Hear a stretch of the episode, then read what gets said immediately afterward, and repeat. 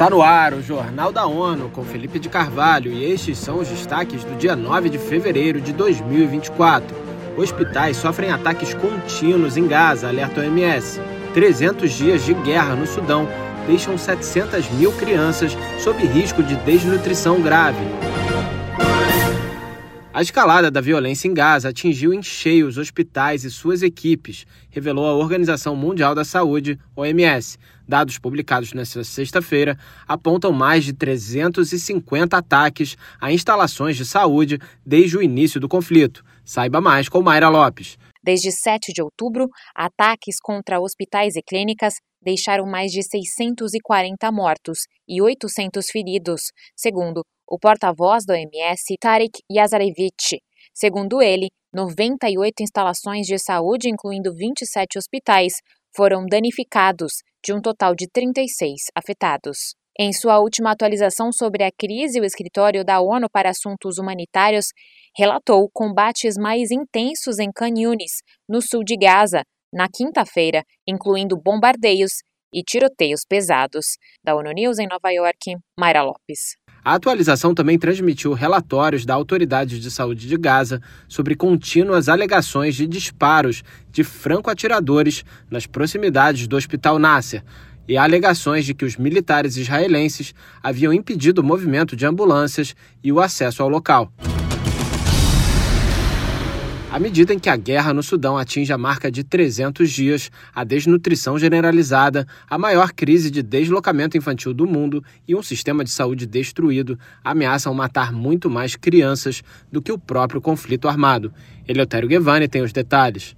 O alerta é do Fundo das Nações Unidas para a Infância Unicef, que registra níveis recordes de internações para o tratamento da desnutrição aguda grave em áreas que podem ser alcançadas com assistência humanitária. Segundo a agência, as condições em regiões inalcançáveis por causa de combates são sem dúvida piores. O conflito entre o exército sudanês e forças de apoio rápido RSF eclodiu em abril de 2023. O porta-voz do Unicef, James Elder, que esteve no Sudão na semana passada, afirmou que, como consequência desses 300 dias de guerra, mais de 700 mil crianças provavelmente sofrerão de forma mais mortal da desnutrição este ano. De acordo com ele, a agência não conseguirá tratar mais de 300 mil delas se não houver melhora do acesso e apoio adicional. Da ONU News em Nova York, Eleutério Gavan.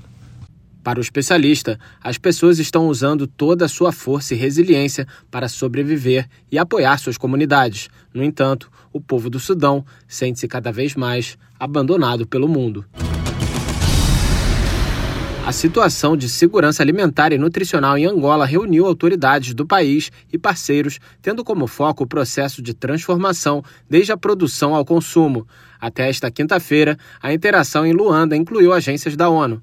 Falando no workshop para revisão e atualização da segunda Estratégia Nacional de Segurança Alimentar e Nutricional, ENSAN 2, o secretário de Estado das Florestas de Angola, André de Jesus Moda, pediu que a atuação na área continue sendo conjunta. As partes interessadas ao processo estavam conscientes da necessidade de atuar a todos os níveis com a máxima urgência e de forma coerente e sustentável para, alcance, para o alcance dos 17 Objetivos de Desenvolvimento Sustentável até 2030.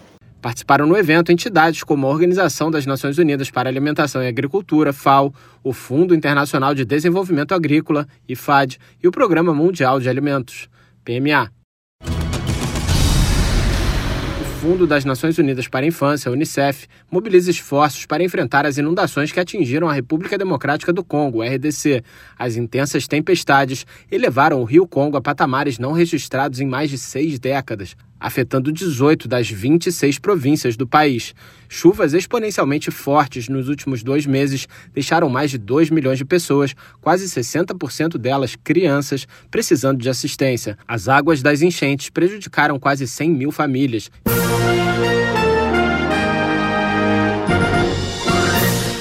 Confira mais detalhes sobre essas e outras notícias no site da ONU News Português e nas nossas redes sociais. Siga a gente no Twitter, arroba ONU News.